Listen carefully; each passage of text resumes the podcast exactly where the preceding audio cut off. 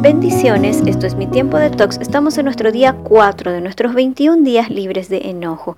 Y la palabra de Dios en Proverbios 25-28 nos dice, como ciudad sin muralla e indefensa es el que no puede controlarse.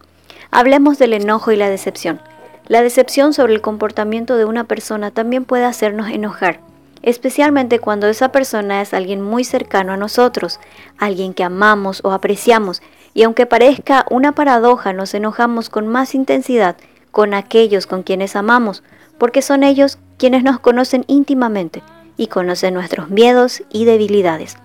Cuando somos heridos por alguien que amamos, también es más fácil endurecer nuestro corazón, como nos dice Proverbios 18-19. Más se cierra el hermano ofendido que una ciudad amurallada. Las expectativas son construcciones de sucesos futuros y cuando no se cumplen, nos enojamos, nos sentimos ofendidos. Tanta es la ilusión que hemos generado en nuestros pensamientos que terminamos decepcionados. Aunque estas situaciones sean aquellas por las que no quisiéramos pasar y por más dolorosas que sean, son situaciones que nos ayudan a, madurar y a crecer si las tratamos de forma correcta. En la antigüedad, la muralla alrededor de una ciudad representaba su protección.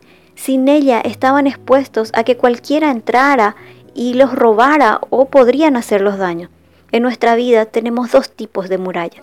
El Espíritu Santo en nuestra vida es la muralla que nos ayuda a controlarnos, pero también existe otra muralla, la muralla del dolor y del enojo, que nosotros las levantamos. Para poder diferenciar entre una y otra muralla es necesario recurrir a la palabra de Dios. Hebreos 12:24 nos dice, ustedes han llegado a Jesús, el mediador de pacto entre Dios y la gente, y también a la sangre rociada que habla de perdón en lugar de clamar venganza. Cada vez que el enojo por la decepción intente levantar murallas de dolor en tu vida, recuerda, no siempre tendrás razón, aunque lo creas. No siempre podrás imponer tu modo de ver las cosas, aunque lo intentes. No siempre sabrás cómo son las cosas, aunque la estés viendo. No siempre los demás harán lo que tú esperas, aunque lo hayan dicho. No siempre podrás saber lo que esperan de ti, menos si no preguntas. No siempre sabrán lo que esperas de ellos, menos si no los dicen. Cuando erradiques esas experiencias, estarás en condiciones de ver a Dios y es un inagotable amor por ti, más allá de las decepciones. Analiza y responde.